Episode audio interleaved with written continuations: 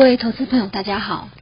黄金价格经过上周测试一千八美元关卡后，经过数日的沉淀，于近期再度站上一千八美元传统的阻力关卡。今年第二季度黄金涨幅近十三 percent，创下四年多以来最佳的表现。今年以来涨幅近十八个 percent，而黄金类股 YTD 涨幅超过三成。世界黄金协会近期发布的报告，ETF 六月份创下连续七个月全球资金正流入，增加六十五亿美元。那么今年上半年全球净流入达三百九十五亿美元。我们认为黄金的基本面并没有改变，黄金突破一千八美元，挑战现货历史高点一九二零美元，只是时间问题。观察近期的价格走势，多数投资人心中应该都有这样的疑问：黄金不是避险吗？全球股市自三月中旬以来呈现 V 型反转大涨，指数要挑战前波高点的姿态相当的明显。那么债券方面也因为资金流入而上扬。总体经济方面，我们也看到美国非农就业数据优于预期，失业率也由高点下滑到十一 percent。各方面似乎都预告着复苏，为何金价仍然持续的拉高呢？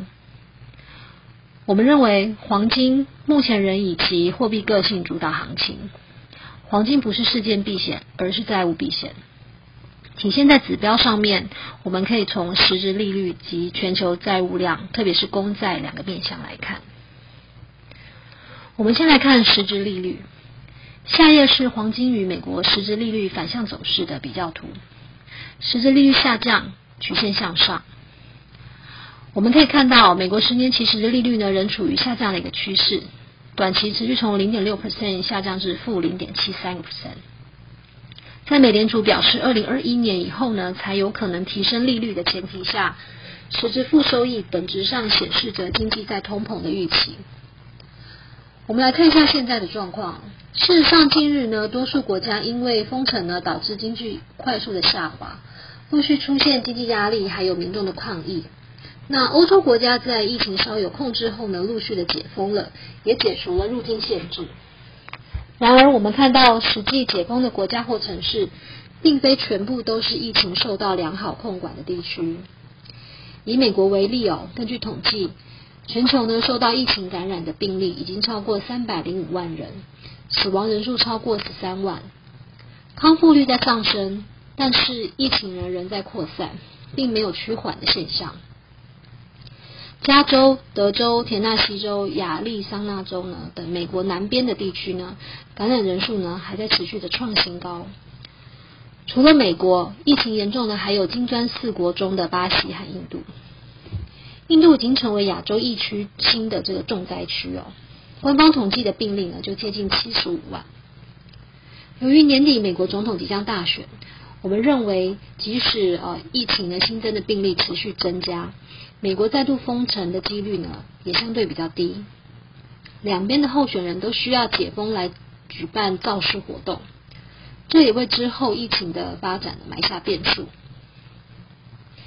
我们尚且不谈疫情是否二次蔓延，仅目前的状况就可以看出哦，这波看似复苏的景象呢，实际上是各国央行用钞票堆积出来的。实体经济的活力呢，仍然是疲惫不堪。那么，在全球央行史无前例的宽松货币政策下，低迷的实质利率为黄金提供了支撑。值得一提的是呢，黄金作为保值工具，并不会直接受益于经济衰退。但是，经济如果不振，将会迫使各国呢持续的加码货币政策。那么，低利率甚至是负利率呢，是必然的一个选择，也持续的提振黄金的投资需求。其次哦。我们来看全球的债务量。事实上，呃，这波金价由一千七美元走到一千八美元的过程，相当的缓慢，为缓步垫高的一个格局。主要呢，是因为美联储这两个月的资产负债表扩大的趋势呢有所减缓，抑制了黄金的强攻。然而，疲弱的经济有使得各国政府除了呃货币政策外，也持续推出像基础建设、消费券或是增加社会福利等的这个财政政策。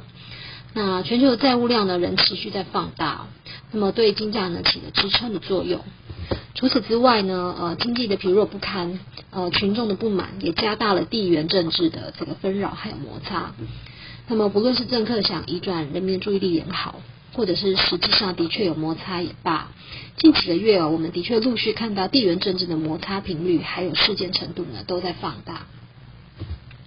那么投资者以多样化投资资产因应市场还有政策的多变还有不确定性哦，因此呢，黄金不仅作为一般投资，也是市场规避政策错误风险的工具。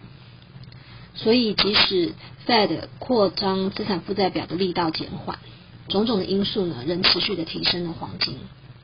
那么，在整体趋势未改变下，我们仍相对看好金价的一个走势。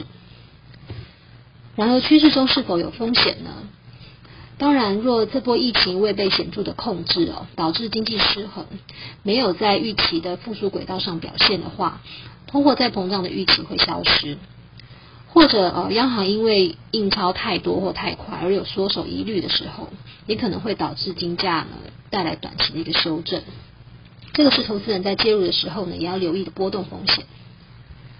那么最后呢，我要为这个由黄金类股介入黄金价格涨势的这个投资人补充一点资料。目前全球前三大的黄金矿商的 all in cost 在九百九十美元左右，二零二一年也就是明年呢，约为九百六十一美元哦。那中大型矿商的成本差不多在一千零七美元左右。呃，金价涨了两年多，矿商这波相当的克制哦，并没有重蹈过去大幅举债开矿的这个覆辙。目前呢，财务状况良好，但是今年以来的涨幅较大，短期评价是相对高的。那么，投资人要留意有评价带来的震荡风险。那么，以上呢为近期黄金的看法，供大家参考。最后呢，祝大家投资愉快、平安健康，谢谢。